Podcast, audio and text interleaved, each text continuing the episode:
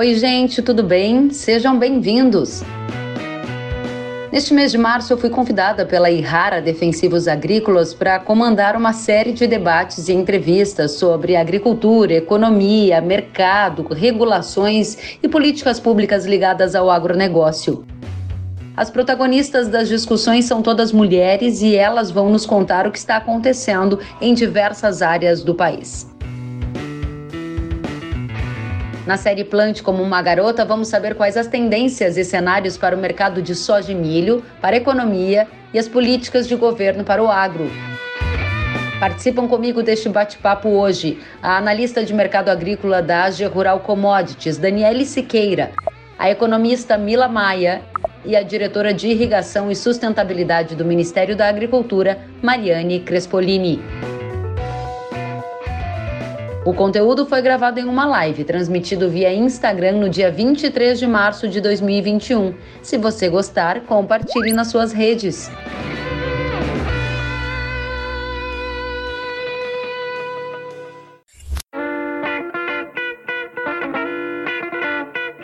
Quero saudar todos que estão nos assistindo e lembrá-los que no mês de março, mês da mulher, eu fui convidada pela Irrara Defensivos Agrícolas para reunir times de peso e trazer conteúdos especiais para nossa audiência. Hoje, a nossa live conta com mulheres que são protagonistas em suas áreas: mercado de commodities agrícolas, economia e finanças e ainda diretoria do Ministério da Agricultura, ou seja, um braço forte lá no governo. Vamos começar o nosso bate-papo com quem sabe de tudo que está acontecendo na economia do Brasil, do mundo, dos mercados, nas políticas de governo. A Dani Siqueira é analista de mercado da Ásia Rural, a Mila Maia é economista e especialista em finanças e a Mariane Crespolini é diretora de irrigação e sustentabilidade do Ministério da Agricultura. Quero começar com você. Mila, conta pra gente. Há pouco foi divulgada a ata do Comitê de Política Monetária, a gente viu uma elevação nas taxas de juros, o dólar está em um dos mais altos patamares da história recente, uma série de mudanças né, na condição econômica em função da pandemia. Qual o cenário hoje e o que você enxerga para um futuro breve?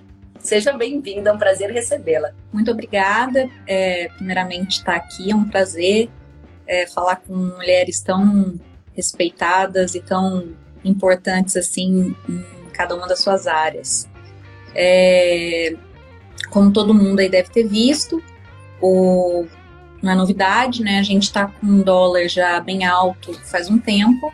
É, viemos aí de uma baixa brusca da taxa básica de juros, chegando ao fim do ano com uma taxa, é, a nossa taxa, taxa básica de juros, a Selic, de 2%, algo não visto até então. Então, o que acontece? Quando o país ele baixa a taxa de, de juros, a gente sabe que pode acontecer é, um efeito colateral que é a inflação. Então, se era esperado que para começar a estimular a economia, já que o, a partir do momento que o governo ele baixa essa taxa de juros, o que acontece? Tanto os investidores externos quanto os, os investidores internos, eles passam a não ver mais tanto valer, valer a pena colocar o seu dinheiro para investir, como um tesouro direto ou investimento de bancos comerciais. Uhum. Então, é uma forma de incentivar o, o consumo. É uma forma que acaba acontecendo quando você tem muito consumo, um, um, um colateral disso é a inflação. Só que o que aconteceu? É, a gente viu que essa inflação era algo que estava, que era discutida entre entre as pessoas da economia, o governo sempre falando que estava de olho. E o que aconteceu? Tínhamos, que foi isso, foi divulgado no, no, no, no na do Copom, um cenário que, que os economistas chamam de estagflação um cenário de estagnação econômica, porém com uma uhum. inflação crescente. Então, é, o IPCA crescente, né, o, o, a cesta básica de produtos, o consumidor que ia ali para o supermercado vendo o, o seu poder de compra cair aí é, 20% por causa da alta dos produtos de 20%, o IGPM, que é outro índice de inflação, também chegando é, é, a uma alta de, de quase 29% no acumulado no ano, 40% de alta nas, na, no, nos produtos é, como as commodities, o preço do barril do petróleo.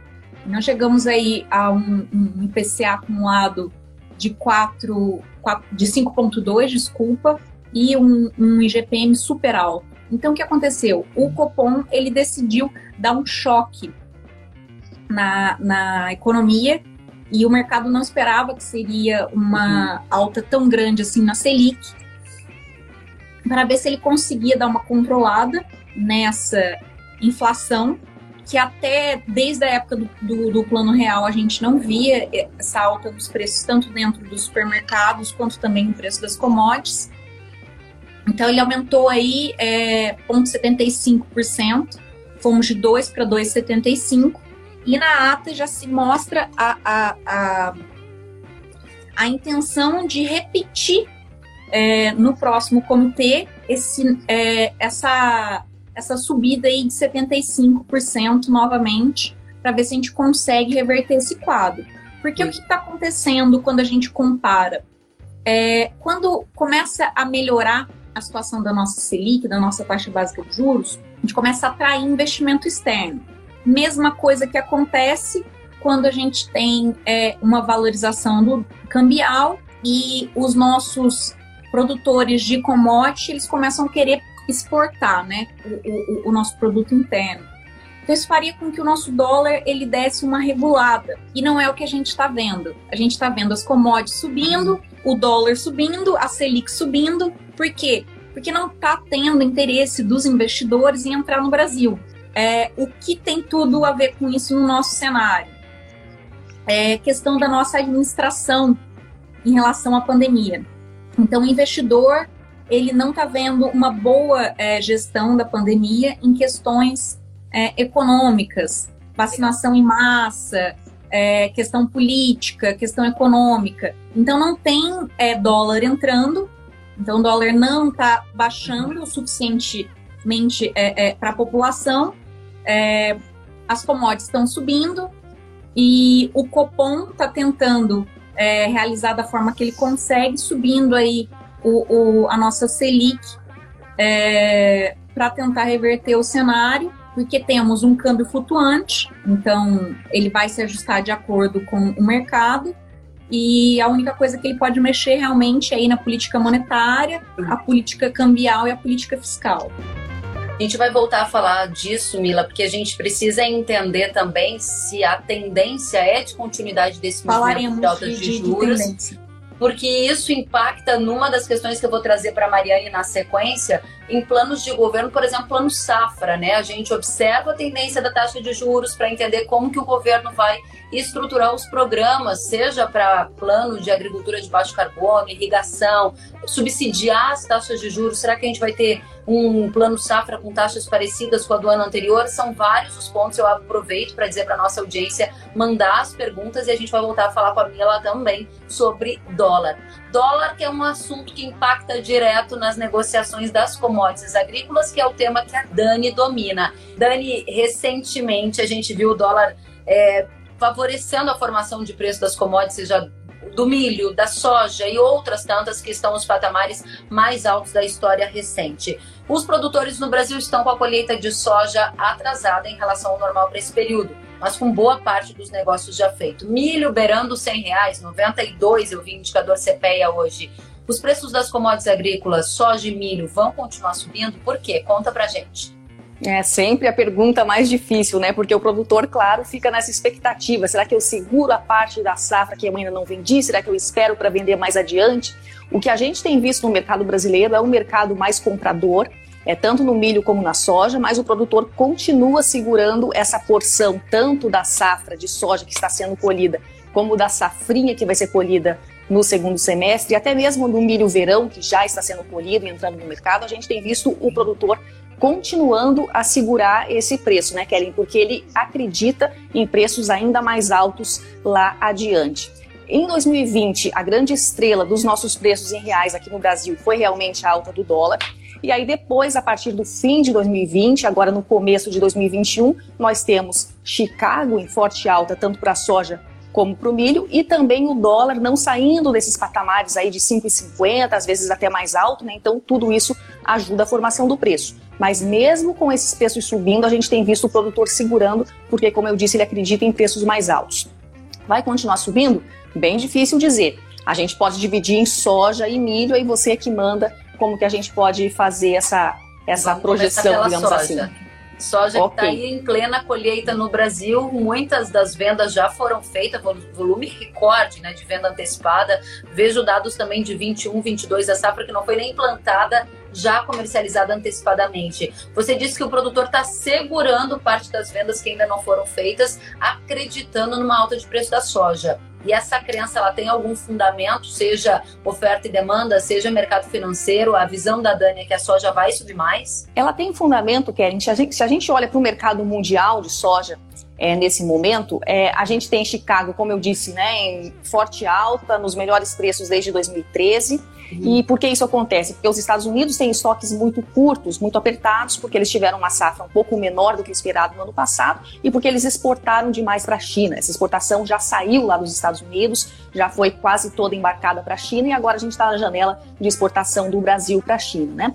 O que, que isso quer dizer? Significa que até setembro deste ano, os Estados Unidos já quase não têm soja mais para vender, eles têm estoques muito curtos, como eu falei, e o principal fornecedor de soja do mundo vai ser o Brasil, até entrar em setembro a nova safra dos Estados Unidos. Então, é muito possível que esse cerca de 40%, 35% de soja que o Brasil ainda tem para vender sejam sim valorizados nos próximos meses por conta dessa é, situação do Brasil como principal fornecedor do mundo. Tem que tomar um certo cuidado porque quando a gente olha a tela de Chicago, a gente vê um mercado invertido, ou seja, os contratos mais próximos estão mais altos que os contratos mais distantes. Claro que lá para frente, se a gente pensar é, no embarque julho, agosto, o prêmio de exportação ele compensa um pouco essa inversão em Chicago, mas mesmo assim a gente precisa que venha demanda. Os chineses, por enquanto, estão meio com as barbas de molho, esperando o Brasil embarcar toda essa soja que vai ser exportada no primeiro semestre, mas a gente precisa que a demanda volte. Esse é um risco que a gente tem que acompanhar bem.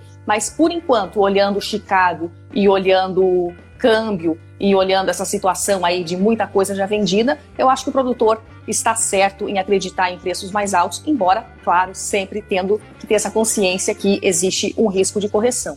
Muito bem, Dani, a gente volta a falar com você já já. A Dani acabou de dar um gancho importante para uma segunda rodada que a gente vai tratar, ou terceira rodada, sobre como é que são as demais economias. Né? O Brasil depende muito da China. A China indo bem, a gente pode ter um incremento de demanda. É assunto para a gente voltar a falar já já. Tem mais gente comentando aqui os nossos conteúdos e eu quero já passar a palavra para Mariane. Mariane, eu pego um gancho do Valquir Costa. Ele acabou de escrever: o setor de proteína está sofrendo com os custos. E ele tem razão, né? Porque a soja em alta, o milho em alta encareceram custo de produção para pecuária leiteira, para a produção de proteína, seja bovina, de aves, de suínos, e eu ouvi do Ministério da Agricultura, da ministra, do secretário de Relações Internacionais recentemente, que o Ministério da Agricultura tem uma crença de que é preciso produzir mais milho. Na sua área, você tem ouvido, pode contar para gente se esse é um dos focos principais do governo nesse momento, aumentar e fomentar a produção de grãos? Seja bem-vinda, Mariane. Kelly, muito obrigada pelo convite, cumprimentar as outras mulheres que estão aqui participando dessa live. Sim, o nosso objetivo, a ministra ela sempre tem enfatizado isso, não apenas grãos, e aí não apenas para o curto prazo, né, Kellen, mas essa demanda mundial, ela já vem sinalizando há muito tempo, né, a questão da China, né, Dani, que puxou muito os nossos preços das nossas commodities aí já nos últimos meses, né, então, a gente trabalha muito com as estratégias, como aumentar a nossa produção de maneira sustentável, tá? Então, não apenas para grãos, mas aí também para a questão de fruticultura, hortaliças. Uma das políticas e uma das prioridades da ministra Tereza Cristina é a gente fomentar a agricultura irrigada. Então, só para a gente colocar aqui numa perspectiva, hoje o Brasil irriga 8 milhões de hectares, o nosso potencial é de 60 milhões de hectares, de acordo com a Exalc, com a questão de disponibilidade hídrica, ainda a gente tem alguns desafios relacionados à proximidade com a energia. E aí, falando da importância da agricultura irrigada também nessa questão de estabilidade de preços, né? Ela é uma tecnologia que permite a gente produzir aí numa janela, é, tanto no período das águas, né? Então a gente já tem vários estudos, a Embrapa tem muitos estudos como aumenta a produtividade na época das águas, mas aí também como uma questão de uma tecnologia que ajuda o Brasil a ter estratégias de adaptação às vulnerabilidades climáticas. Então, esse período agora que a gente vai começar, abril começa a ter escassez de chuva, a agricultura irrigada ela abre aí um leque de oportunidade para a gente produzir por mais tempo. Interessante, porque nesses últimos dias que a gente falou aqui sobre essa, essa direção que o governo está sinalizando de que vai fomentar a produção de milho ou de sorgo, você está dando uma dica para gente que isso pode vir através do fomento à irrigação. A irrigação é uma das prioridades do Ministério da Agricultura hoje, mas nessa semana a gente viu discussões aí do Dia Mundial da Água, muitas empresas falando sobre diminuir o uso da água. A agricultura ela é apontada como uma vilã por muita gente em relação ao uso da água. A minha pergunta é Aumentar a irrigação significa aumentar o uso de água ou este é um mito que precisa ser esclarecido, Mariane? Kellen, existem vários mitos e aqui eu recomendo para quem está assistindo, joga no Google mit, é, mitos e fatos da agricultura irrigada em Embrapa. Lineu, que é um pesquisador da Embrapa, ele tem três capítulos esclarecendo com mais detalhes técnicos. Mas o que, que é importante a gente falar? Que a agricultura irrigada ela utiliza água né? E quando ela é feita com as tecnologias de conservação de solo, essa água ela retorna. E tem mais uma questão muito importante para a gente falar, que é a outorga. Então, o Brasil tem um instrumento legal de regulamentação do impacto, vamos dizer assim, impacto ambiental da agricultura irrigada, que é para regulamentar esse uso da água. Então, hoje mesmo foi divulgado um vídeo da Irriganor, que é a Associação de Irrigantes ali do norte de Minas Gerais, do noroeste de Minas Gerais, onde os próprios irrigantes estão desenvolvendo a Irriganor, uma tecnologia que monitora por satélite o momento em que os pivôs são ligados para ter um monitoramento de quanto, né, aí tornando mais eficiente ainda esse instrumento que é outorga para que, é, de repente, dois vizinhos que compartilham aquele momento de retirada de água do rio que eles tenham aí essa estratégia dos momentos de, de ligar esses pivôs, tá? Então, é isso. Há conflito para uso da água, existe a outorga para regulamentar isso, e é importante a gente falar nessa semana de água, Kellen, do binômio conservação de solo e conservação de água. Então, quando o produtor rural ele faz a conservação de solo, ele também é um produtor de águas, porque a gente mantém a recarga de água é, naturalmente, né? Então chove, essa água ela infiltra no solo e ela recarrega o aquífero. O complicado é quando esse solo está exposto, quando esse solo está degradado, que chove, uhum. não tem a vegetação para proteger. E aí isso causa um problema de erosão, de assoreamentos de rios. Então a agricultura irrigada é sim uma estratégia que é que ela é como visão de longo prazo, inclusive nesse uso sustentável da Muito água. bem, a gente vai voltar a falar disso, Mariane, para entender se, por exemplo, a irrigação vai ser uma prioridade do próximo plano safra, o plano que faz é, fomento, né, a partir das linhas de crédito e até recursos subsidiados para o desenvolvimento da agricultura no Brasil. Vamos voltar ao nosso tema que tem a ver com todas essas questões, vocês percebem o quanto os temas estão conectados, né? E é por isso que eu quero convidar a Mila para voltar para essa conversa conosco. Mila, o Roberto Piancesa, ele enviou uma pergunta para gente. Qual é a tendência do dólar? O dólar é um dos principais fatores de impacto na formação de custo e também preços do setor agropecuário, que tem muita gente nos assistindo aqui. Que você enxerga? A tendência é de mais alta até o final do ano? Sim, não? Por quê? Não, a tendência não é de, de mais alta até o fim do ano, principalmente com essa, esse choque que o governo está dando na taxa básica de juros. Ele aumentando a taxa básica de juros, ele deve estar tá atraindo mais investidores, porque o que acontece? Lá fora, a taxa básica de juro de investimento é praticamente zero. Então, a gente aumentando essa taxa básica de juros, que é, até o fim do ano vai estar mais elevada, vai atrair mais investidores, mas não é o suficiente para baixar tão considerável, mas ela vai estar mais baixa, chegando aí, vamos ver a partir do que o Copom vai mexer, mas é, o relatório Focus também, ele prevê aí em torno de. A cada momento ele vai ajustando ao que o mercado vai passando, mas é, é quem sabe 5,5, 5,4 é, até o fim do ano. Então, dependendo do que for se fazendo os ajustes, é, era esperado que os investidores estrangeiros iriam é, com mais pressa para os nossos investimentos, o nosso tesouro direto, né, nosso, nossos títulos públicos. Mas como a gente está com questões de problemas internos, é, políticos e econômicos da gestão da pandemia, muitos investidores, por mais que essa taxa é, básica de juros uhum. ela esteja aumentando, não está entrando tanto dinheiro, é, não está entrando tanto dólar, né? dentro da nossa economia. E a outra questão também que ajudaria a, a baixar essa relação cambial seria as nossas commodities, que nunca foi visto antes, que é muito natural que quando há um preço, uma tendência altista das commodities, é, tem também uma previsão de baixa do dólar, porque o, o, os nossos produtores começam a exportar. Como isso não está acontecendo, a gente está tendo os dois ao mesmo tempo. Então, tanto o dólar está subindo, quanto a gente teve o dólar subindo, quanto as commodities também subindo pela alta demanda.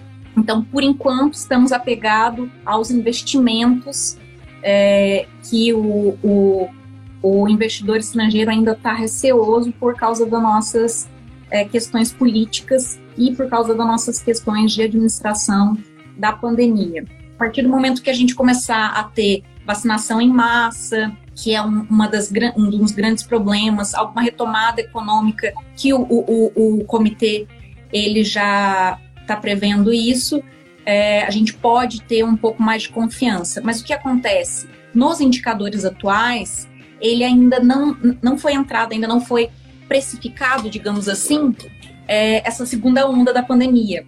Então, no comitê, é, é no relatório Focus e na, na ata é, é, do Copom, eles falam que ainda não está dentro das nossas taxas a segunda onda do Covid. Então a gente ainda vai sentir essa segunda onda economicamente uhum. é, para depois realmente ver como que vai ficar o, o, os nossos indicadores.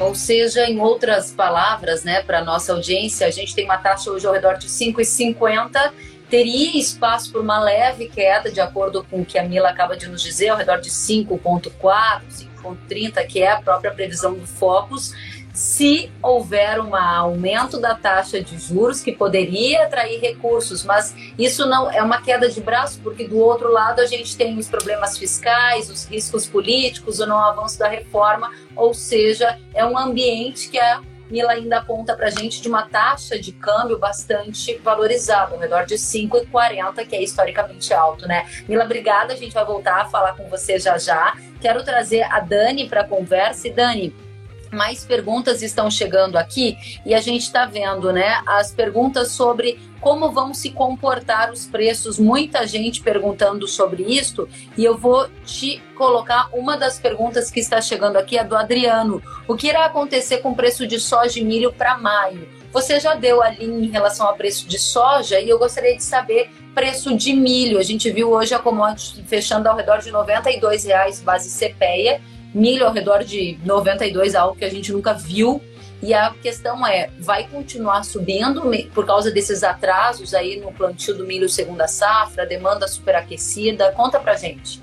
É, a gente tem um cenário no mercado disponível, né? Como você acabou de citar, o CPEA realmente em torno de 90 reais algumas praças. Se a gente olha para a entrega no segundo semestre, que já é a entrada da safrinha 2021, é um pouco menos que isso. A gente tem uma diferença de 10 a 15 reais abaixo do mercado disponível, dependendo da praça, mas mesmo assim são preços muitíssimo firmes para o milho, né? O que que depende, é, do que vai depender essa alta ou não do milho continuar?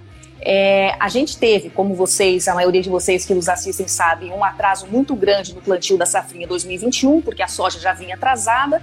Aí choveu bastante em fevereiro, no começo de março. Nosso plantio da safrinha de milho foi o mais atrasado da história do centro-sul do Brasil. E, teoricamente, quando a safrinha é plantada mais tarde, ela fica mais é, arriscada, né? Ela tem mais risco de perdas climáticas depois por falta de chuva e por geada, dependendo aí do estado. Então, não é que a safrinha vai quebrar, isso não é garantia nenhuma, né? Plantar tardiamente vai resultar em quebra de safra, não é isso.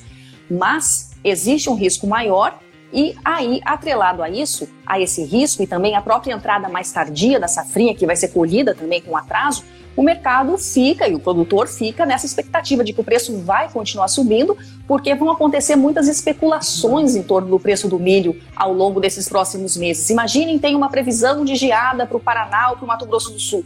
Mesmo que não aconteça nada, mesmo que não tenha essa geada, o preço vai subir em torno dessa especulação. Então, é um mercado muito especulado, muitíssimo difícil o mercado do milho. A gente está aqui quebrando a cabeça com os nossos clientes para montar uma estratégia de comercialização, mas o que a gente tem visto é um mercado bem demandador, o mercado interno vindo firme, já tentando comprar no mercado disponível e com dificuldade para comprar, porque o produtor segura.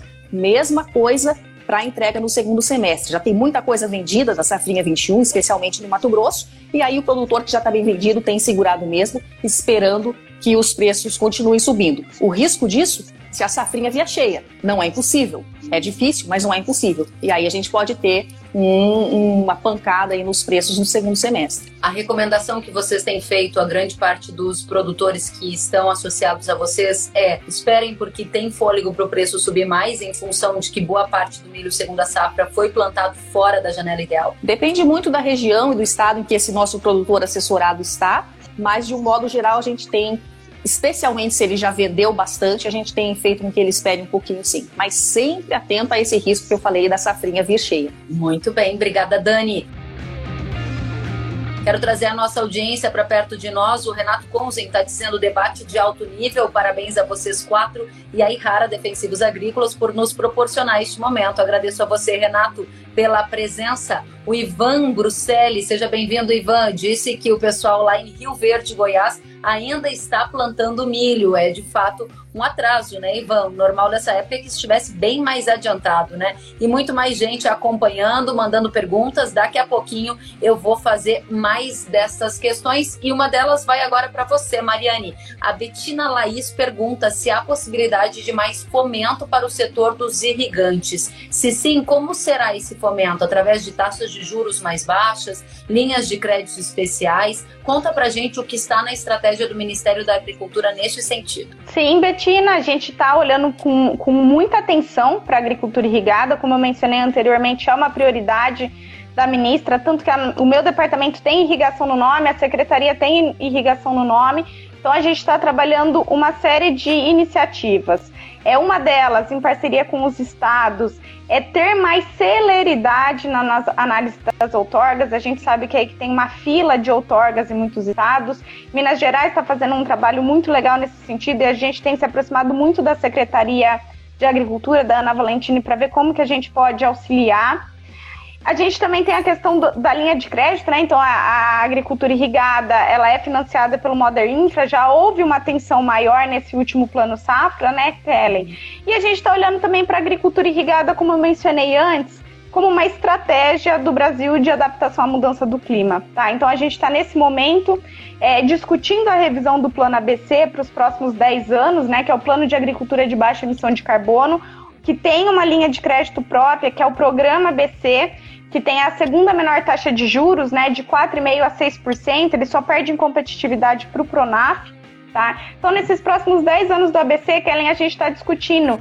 inclusive, novas tecnologias. E aí, Betina, a gente tem recebido muito subsídio, sempre falo que todas as nossas decisões são baseadas em ciência, de muitos pesquisadores, como o professor Durval Lineu, o professor Everardo, o professor Fernando da Unesp, no sentido de trazer o papel da agricultura irrigada no sequestro de carbono e, como eu mencionei antes, numa agricultura mais é, adaptada, né? Que a gente corre, por exemplo, e mencionou aqui de Rio Verde Corajoso, plantando milho, agora, né, já nessa época do ano. Interessante. agora, respondendo sido... a pergunta da Betina, sim, há possibilidade de mais fomento para o setor dos irrigantes, mas você também mencionou, Mariane, a linha de crédito Moderinfra que é uma linha com taxas de juros subsidiadas que ficou esgotada, porque a procura para Moderinfra foi muito grande, os recursos acabaram, assim como os recursos na linha ABC também já estão esgotados e tantos outros que estão estavam com recursos disponíveis para a agricultura investir. À medida que houve uma melhora da rentabilidade, houve um apetite por investir mais. O meu ponto neste momento é: existe alguma chance do governo colocar um recurso adicional neste momento para fomentar o setor de irrigação, para que eles possam ser atendidos nesse interesse de investir, isso antes do Plano Safra 21-22? Kellen, essa é uma, uma pauta muito mais do pessoal da Secretaria de Política Agrícola, é com outro diretor, com o Wilson, né? Essa não é uma área que eu trato dentro do Ministério da Agricultura.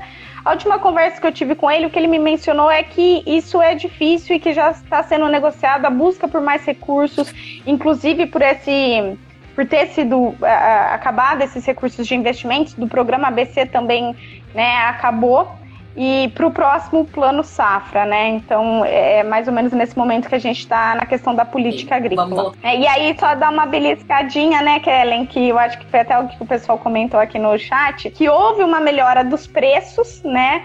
Mas tem muito produtor, principalmente o de proteína animal, que nem sempre essa melhora do preço refletiu né, na, na questão da rentabilidade. Eu acho que, como a Dani falou, agora é um momento de muito planejamento. Aí tô trocando aqui meu chapéu para os produtores rurais, muito, né? Muito importante, porque não é todo mundo que está conseguindo fechar a conta no positivo, até porque os custos subiram para caramba, né? Obrigada, Mariane. Mari Aragão está dizendo que o plano ABC é fundamental para o crescimento sustentável da agropecuária. Parabéns ao Ministério da Agricultura e para minha amiga Mariane. Obrigada, Mari Aragão, pela presença. A Laís Betina também está dizendo show, agradecendo a resposta que foi dada para ela. E eu vou voltar para você, Mila. A gente estava aqui discutindo o dinheiro que o governo vai ter, os recursos que o governo vai ter para destinar uma parcela para esse fomento da agricultura sustentável, dos investimentos. E a grande discussão é: com o rombo fiscal que a gente está em função da pandemia, o cobertor fica bastante curto. Sim. O que você já consegue enxergar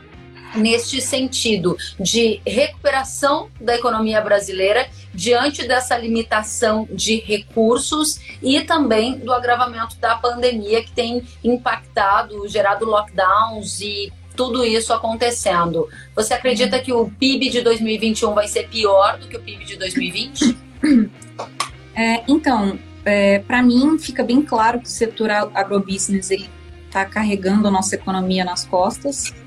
É, suma importância o que, que ele representa dentro da economia, principalmente num período de alta do dólar, dentro da, da desculpa, da equação do PIB a gente vai ter aí o os gastos do governo, o consumo das famílias, os investimentos e a, as exportações menos as importações. Então, num, num cenário é, de alta do dólar, com as, as exportações indo bem, é, isso é muito bom para o produto interno bruto.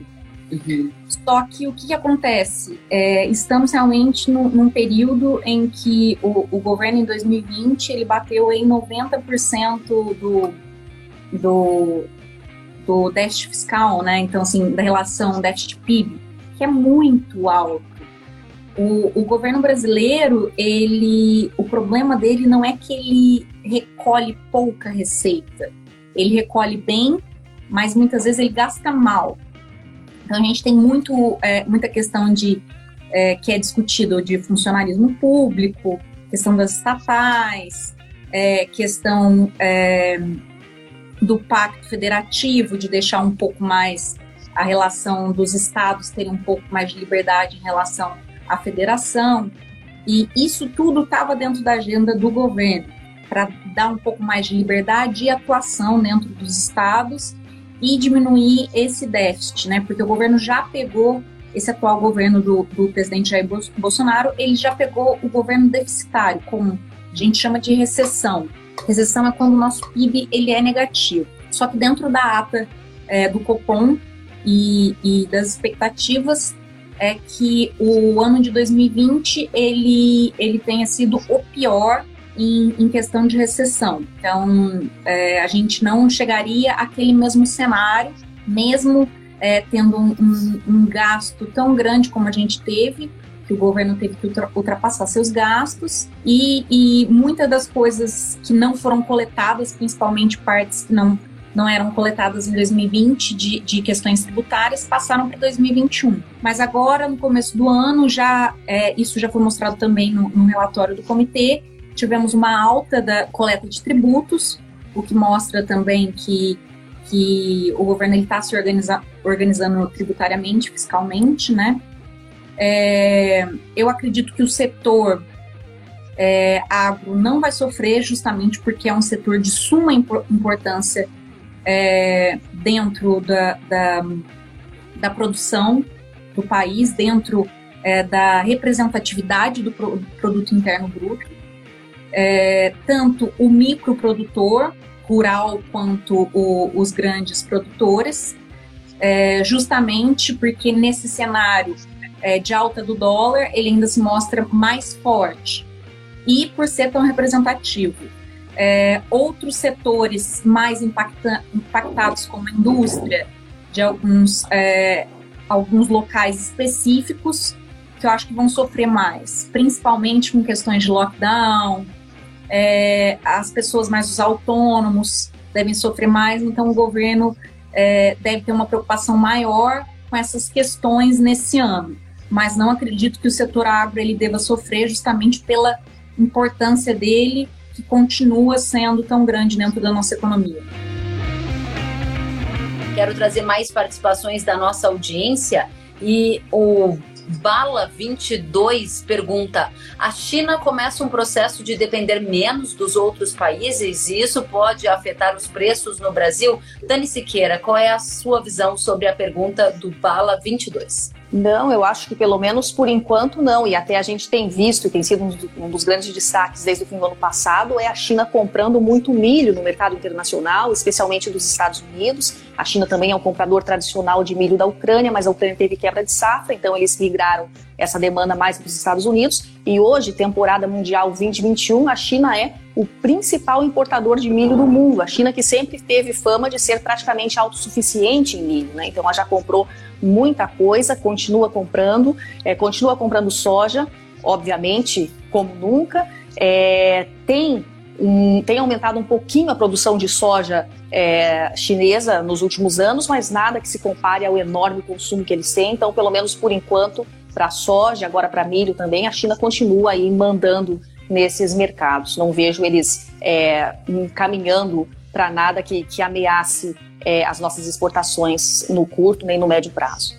Agora, uma das ameaças que alguns produtores estão monitorando com uma certa preocupação é a informação de que houve uma piora da peste suína africana por lá, e isso impactaria naturalmente na produção de suínos na China, o que acarretaria uma potencial ou possível redução na demanda de grãos para abastecer esse rebanho. Você concorda com isso? Tem como saber de fato o que está acontecendo na China, já que é um pouco nebuloso em relação a informações nesse sentido, Dani? Qual é a sua visão? É, isso é um, um fator que a gente tem acompanhado já desde o começo do ano, tem surgido vários focos realmente. É muito difícil saber a extensão desses focos e da gravidade do problema, porque vamos lembrar que lá em 2018, 2019, quando aconteceu essa primeira onda de peste suína africana, no começo o governo chinês minimizou o problema, disse que eram apenas alguns focos, alguns milhares de suínos, e no fim foi uma destruição de quase metade do plantel suíno deles, uma doença realmente terrível, né? Então,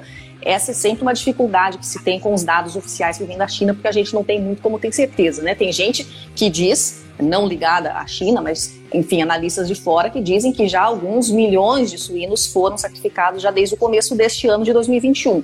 Não tem nada muito confirmado ainda, a China continua comprando bastante, continua recebendo nesse momento né, muita soja que já comprou anteriormente do Brasil, mas é algo sim para ficar no radar. Como eu disse no começo, no caso dos preços da soja, a gente precisa ver a China voltando a comprar do Brasil para embarque no segundo semestre, principalmente a partir de julho, agosto, setembro, dentro da janela de exportação do Brasil, porque aí o último trimestre já é dos Estados Unidos. A gente precisa que eles voltem para cá, que eles voltem a forçar os nossos prêmios de exportação para embarque no segundo semestre para cima, para a gente ver preços interessantes para o produtor brasileiro voltar a vender. Então, de suma importância ficar atento a isso.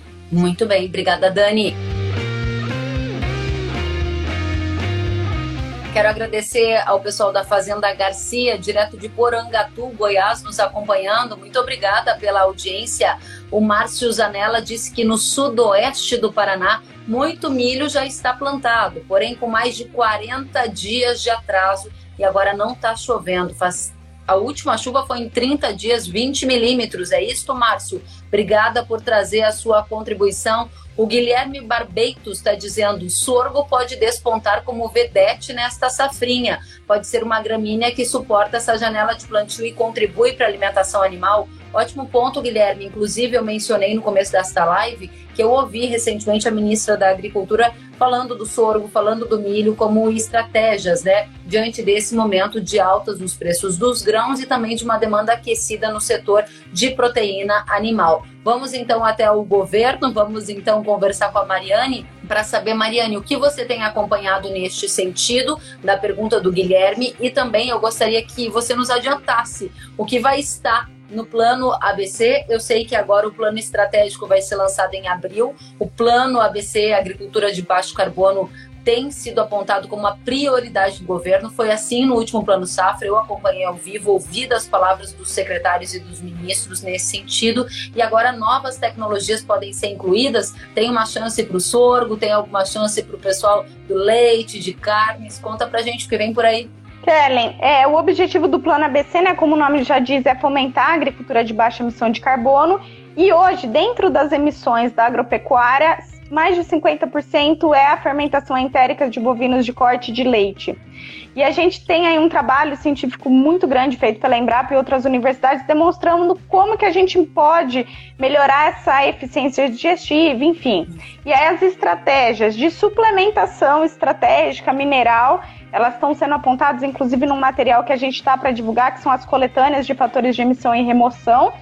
E também como que nós vamos incentivar, né, que naquele período de seca, que esses animais, ou no mínimo, eles mantenham o seu ganho de peso, ou mesmo que muitas vezes acontece no Brasil, aquele animal que ele passa uma seca inteira para aí quando volta a chover ele ser abatido, né? Que a gente consiga reduzir esse período. Então já tem alguns artigos científicos que demonstram que o fomento, né, e aí o papel da política agrícola nisso, da terminação intensiva, né, desses animais, modelo que o Brasil tem de um confinamento de 90 a 100, 120 dias, não mais que isso, né, como outros países de clima temperado adotam, que eles poderiam, né, no balanço, né, do quilo de carne, na, do litro de leite da vida desse animal, reduzir as emissões por quilo tonelada desse produto, tá? Então isso é uma tecnologia, esse fomento à suplementação estratégica, a maior adoção, né, na questão de ração animal, ela está sendo muito debatida, tá? Esse, quais serão as novas tecnologias é algo que a gente deve divulgar mais ao final desse primeiro semestre, início do segundo semestre, porque a gente está nesse momento de discussão com os pesquisadores é, para ver, inclusive, qual que é o desenho disso dentro do plano, do novo plano ABC, né? O ABC mais 2030. Tá? Então, esse, é, esse tem sido algumas das estratégias que a gente está discutindo. E aí, só um ponto, né? Que eu falei um pouco de como a fermentação entérica contribui para as emissões do Brasil. Eu sempre tento, quando eu falo, reforçar que a agropecuária bem manejada, ela remove gases de efeito estufa, tá? Então a agricultura é muito importante para a captura de carbono. Então, a pecuária ela é parte da solução. E eu acho que um exemplo para a gente destacar aqui, né? Até a Mariana Aragão me mandou um oi aqui. É o trabalho, por exemplo, da carne carbono neutro. Então, o Brasil, gente, hoje já tem um produto nas gôndolas do mercado onde todas as emissões desses animais elas foram neutralizadas pela pastagem, aí no caso da carne de carbono neutro, pelo componente florestal, né? Hoje, uma das pesquisadoras que desenvolveu esse protocolo, certificado né, é, com base em dados científicos internacionais. Hoje ela faz parte da minha equipe, ela veio justamente que é a doutora Fabiana Vila Alves para liderar o plano ABC para os seus próximos 10 anos. Então a gente tem que olhar essa agropecuária na sua abordagem integrada. Ela tem suas emissões, mas quando bem manejada, a agropecuária é super importante para reduzir, para capturar esses gases de efeito estufa e fazer a sua fixação no solo. E aí, Kellen, sem me alongar demais, nessa questão de risco climático que a gente está falando, importante é ressaltar né, que quando a gente faz esse manejo de solo, que captura carbono, como é o caso do plantio direto, você mantém apalhado e o solo fica mais úmido por mais tempo, tirando, né, reduzindo um pouco desse risco que a gente tem observado, por exemplo, agora. Exatamente, tá? na cultura do milho, né? Muito obrigada, Mariane. Quero trazer aqui o pessoal da consultoria Pastur, é isto? Eles estão dizendo que a Recria Intensiva Pasto é um dos projetos que mais mostram um retorno atrativo aqui na empresa. Ainda temos o Hugo Rezende, DSM, dizendo excelente live, parabéns. Fico muito feliz que vocês estejam gostando e a hora voa quando o tema é bom. Quero trazer a Mila mais uma vez para essa conversa. Mila, você já deu indicações para gente de qual é a sua crença em relação ao ritmo de crescimento da economia, a contribuição da agropecuária para reduzir o impacto né, do, da, da pandemia no PIB do Brasil, ou seja, evitar uma queda maior. Você já disse para a gente o que enxerga para dólar, já sinalizou a questão dos juros, e a gente tem falado muito em China aqui, porque é um dos principais países parceiros do Brasil. Qual é a sua visão em relação à economia mundial e impactos para o Brasil neste ano de 2021? Alguns países já estão mais se recuperando desta pandemia, vão ter mais dinamismo? Isso bate de alguma forma aqui nos negócios brasileiros? Sim, é, o, os outros países, é, em sua maioria, eles já eles passaram já pela segunda onda que a gente está passando, eram uma organização melhor em questão de vacinação. É, no que tange a economia, tanto o, o FMI quanto o Banco Europeu, que seria aí para embasar a economia, para salvar em, em caso de algum país ter alguma quebra, ter algum maior problema, é, em caso da pandemia, eles já sinalizaram que as taxas de juros deles para devidos empréstimos continuam as mais baixas possíveis. Então, é, já sinalizaram isso. Qualquer problema que qualquer país tenha. No, no que já tange a China, a China foi o único país que cresceu durante a pandemia. É, os outros países tiveram já uma queda no produto interno bruto. Muitos deles já começaram uma recuperação é, já passaram por toda a fase que a gente está passando. A gente hoje é considerado o centro da pandemia, justamente por causa da, das questões que eu já abordei sobre é, alguns erros de gestão. Então, a gente é considerado o centro da pandemia, por isso que temos que focar em vacinação em massa e outras questões mas eu já vejo que os outros países eles estão uma fase à frente da nossa. A gente está entrando numa segunda onda, enquanto eles já, já passaram por isso, já estão mais avançados em questão de percentual de população vacinada. E é, a respeito da China, que é o nosso maior parceiro, como eles já não sofreram assim como nós sofremos, uhum. é, não teremos problemas. Muito obrigada, Mila. Vamos adiante. Dani, tem pergunta, pergunta do Gus. Ele quer saber justamente sobre a China, que é o que a Mila trazia para gente. Ele diz: a China já comprou quase toda a soja, agora vai esperar para comprar por preços mais baixos, não acha? Você acredita que é isso que vai acontecer, Dani? Eu acredito que não, porque a gente tem que, é, que lembrar que a demanda chinesa por soja é muito pouco elástica a preço. Por mais que muitas vezes eles segurem um pouquinho, quando o preço está subindo, eles seguram um pouquinho a compra, normalmente eles vêm ao mercado quando eles precisam, independente do preço. Então, o que eu disse que a gente precisa ver uma retomada da demanda chinesa aqui no Brasil para embarque no segundo semestre, e isso vai ser fundamental para que os nossos preços é, se mantenham sustentados. E não acredito que eles estejam fazendo estoques, eles realmente consumiram bem no ano passado, tem aí pelo menos caso não aconteça nada com a peste suína africana, né, nada mais grave, eles vão continuar recompondo o plantel suíno, vão precisar comprar e o Brasil vai ser praticamente a única origem de soja no mundo até a entrada da próxima safra americana. Então, se eles quiserem a nossa soja, provavelmente eles vão ter que pagar mais, senão eles vão ficar sem. Bom, e aí a pergunta do Roberto, para a gente trazer mais uma participação da audiência, é: como é que está a produtividade nesta safra? Eu acompanho semanalmente os relatórios da AG Rural commodities e sei que vocês estão preparando uma revisão sobre o potencial produtivo da safra de soja que está com atraso na colheita. Ah, dados do governo apontam para 134 milhões de toneladas, uma safra recorde, se eu não estou enganada, é esse o número. Qual é a visão da AG Rural? Como é que está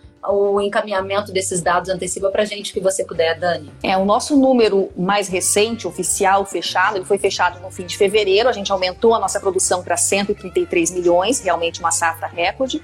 É, mas aí aconteceram problemas, né, que já vinham acontecendo, especialmente no médio norte do Mato Grosso, é, no fim de fevereiro, começo de março, com excesso de chuva. A gente viu muita coisa aí, soja ardida, soja com grãos avariados. Então, muito provavelmente a gente vai ter uma redução de produtividade no Mato Grosso, que já era um estado que vinha com produtividade menor do que no ano passado, por conta dos vários problemas climáticos que aconteceram ao longo da safra. Então a gente já posso antecipar para vocês que a produtividade do Mato Grosso vai ser menor. Por outro lado, outros estados vêm com boas produtividades, não são as mais altas da história, não são, essa foi uma safra complicada, mas a gente tem, por exemplo, uma safra muito boa no Rio Grande do Sul, que tem um calendário mais tardio e vai se desenhando já, dá para dizer que é uma safra muitíssimo boa. Então, pode ser que outros estados compensem, pelo menos parcialmente, essas perdas no Mato Grosso e aí vamos ver se a gente sai muito desse 133. Eu acredito que não. A gente está fechando os números ainda. Toda a nossa equipe aqui de levantamento de safra está trabalhando nisso, mas pelo andar da carruagem, acho que não mexe muito. Vão ter mudanças regionais aí, logicamente, mas no total do Brasil, acredito que não vai alterar muito, Kelly. O último dado de vocês era de 133 milhões de toneladas. O que você está dizendo que não deve isso. alterar muito é ficar próximo a isso. Exatamente. Muito legal. Gente, a conversa passou tão rápido e tão bacana e eu quero, claro, já agradecer demais a cada uma de vocês pela qualidade do conteúdo. O Fred Frantzen está dizendo excelente live. A Gislaine Corsi está dizendo sorriam para a gente fazer um print e compartilhar com todo mundo. A gente está sorrindo, olha só.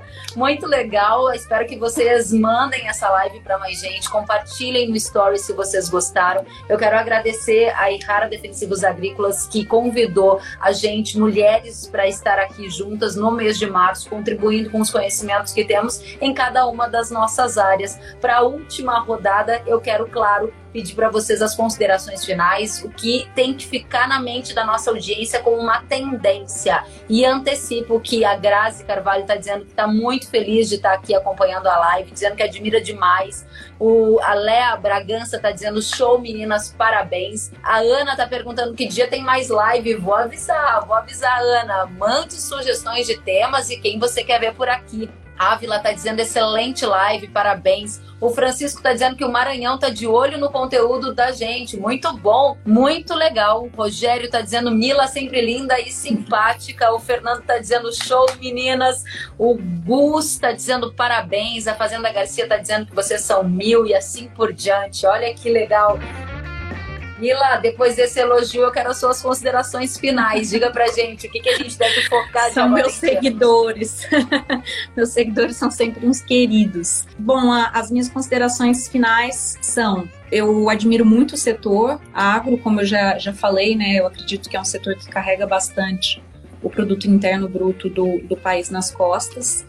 É, temos aí um, mais um ano é, complicado pelas questões da pandemia mas o que o produtor precisa saber apenas no que interfere na vida dele são a, a, as questões da, das taxas de juros, que, é, querendo ou não, isso influencia, todo mundo tem que ir no mercado comprar comida, uhum. então as taxas de, de juros, elas estão ligadas diretamente à, à inflação, mas a gente está tentando, o governo vai tentar reduzir essa inflação, a, a, inflação. Então temos uma tendência altista de Selic, é, uma tendência de baixa de PCA e IGPM e uma redução aí do dólar, mas não tão significativa, enquanto o governo não fizer é, devidas mudanças e uma boa gestão na pandemia. Mensagem curta e direta, cheia de insights para nossa audiência. Mila, muito obrigada pelo seu tempo, pela presença, por compartilhar conosco o seu conhecimento. Volte mais vezes, a gente quer você aqui para aprender contigo. Muito obrigada.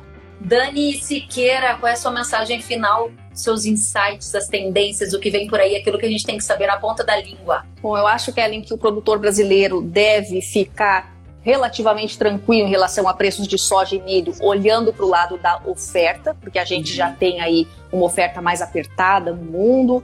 Então, quanto a isso, eu não me preocuparia muito, mas tem que ficar atento à demanda também, porque o mercado é complicado, não é só um lado que faz o preço, né? Então fiquem atentos aí aos preços das carnes ao consumidor final, que tem destruído um pouco a demanda. Isso é complicado, isso pode pesar no segundo semestre na demanda por soja e milho aqui no mercado interno, então tem que ficar atento também. E lembrar sempre que mercado não é só oferta e demanda, tem muita influência do mercado financeiro de fora também. A gente vem num momento de mercado financeiro muito esticado, com índices de ações lá em cima, né, com o dólar index caindo, a soja em Chicago já completa 10 meses consecutivos de alta o nosso modelo aqui indica que abril talvez seja uma virada para correção.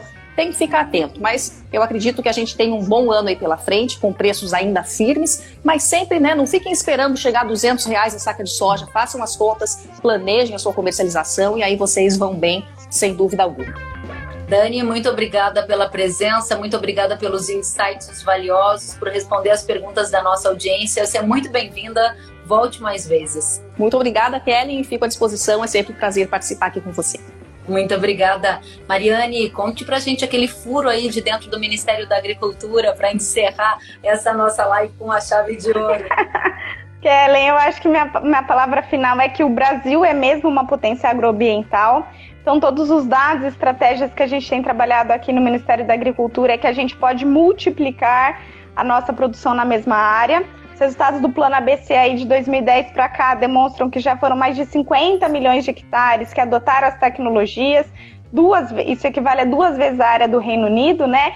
E que o produtor rural é um protagonista nisso. Ele só precisa dos incentivos corretos, né? O crédito, assistência técnica. Tá? Então a gente olha aí para o futuro com essa estratégia de aumentar a produção com a sustentabilidade ambiental, econômica, social, gerando mais empregos, gerando mais renda para o produtor e com toda a questão da conservação ambiental, mitigação de carbono e essa coisa maravilhosa que é o, o, Brasil na nossa potência agroambiental. Muito legal, obrigada Mariane pela presença, por trazer já antecipações do que a gente deve ver na linha do ABC, no que é prioridade para o governo, onde está o foco do Ministério da Agricultura. Para a gente isso é muito rico porque antecipa os movimentos que a gente pode ver nos próximos meses. Quero agradecer a você e dizer para voltar mais vezes, você também é muito bem-vinda. Voltarei com o maior prazer, gente. Muito obrigada. Obrigada. Quero aqui agradecer demais a todos que estão conosco. A Pastor está dizendo excelente live. Vocês são 10. Reposte nos stories. É isso aí, gente. Reposta lá para mais gente acompanhar esse conteúdo riquíssimo. Vai estar disponível no feed para que vocês possam ouvir, tomar nota. Quero dizer que o João Carlos Pedroso disse que adorou assistir e também gostou muito das informações desta live. Parabéns. O Ju Salim está dizendo maravilhosas. O Marcelo está dizendo parabéns. Ele está lá em Altamira. A Gislaine está dizendo que vocês são inspirações e muito mais gente aqui agradecendo pelo conteúdo e desejando uma ótima noite e até a presença do secretário de Relações Internacionais do Ministério da Agricultura, governo aqui nos prestigiando. Agradeço ao secretário Orlando Ribeiro. Muito obrigada pela presença do senhor também. Meninas, parabéns pelo trabalho. Obrigada, Rara Defensivos Agrícolas, por nos convidar para comemorar o mês das mulheres juntas. Uma ótima noite. Até a próxima. Tchau, até a próxima. Tchau, tchau. Até mais.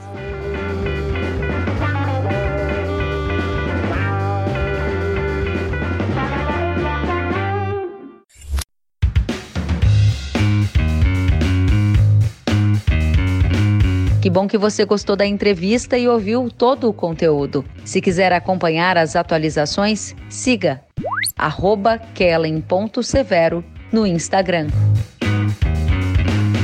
Até a próxima!